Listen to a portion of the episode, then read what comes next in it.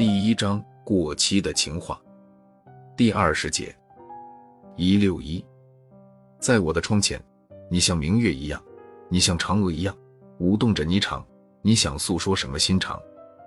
一六二，你说你会恨我一辈子，你恨我一辈子，又能怎么样呢？你恨的不过是你自己罢了。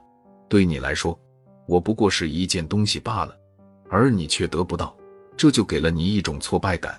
你恨的是这个，而不是我。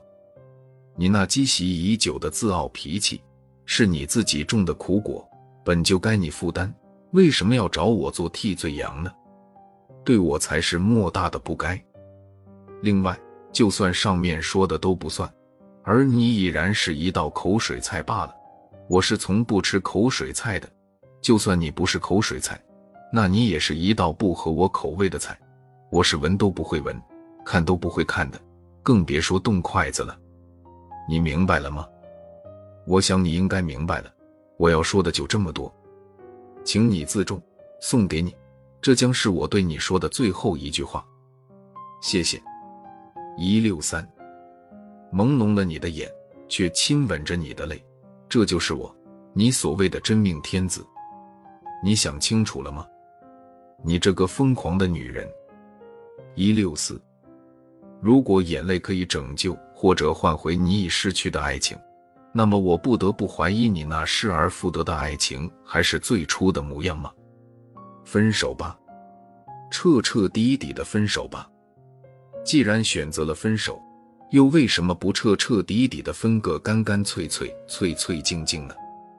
我知道你害怕，你害怕失去他，你害怕失去他给你的安全感、归属感。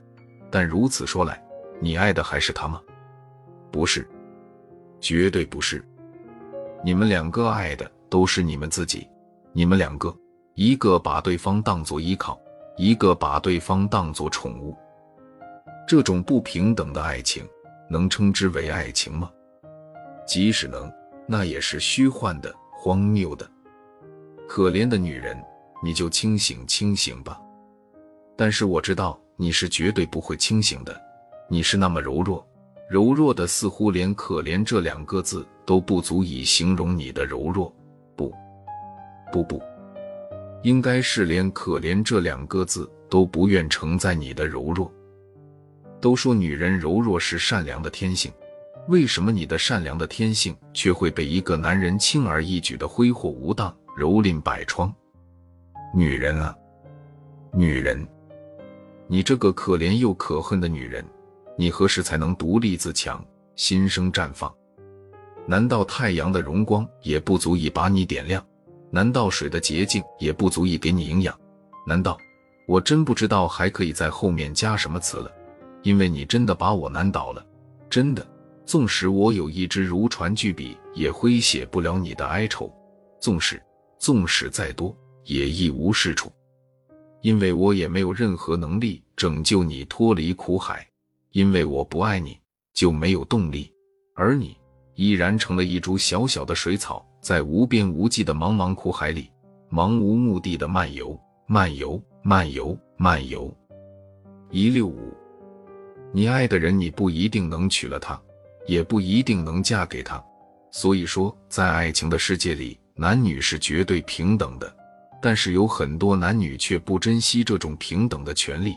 为此纷扰繁杂的尘世才会上演一出又一出爱情悲剧，原因只有一个，很简单，那就是你爱错了人，并且不善于等待。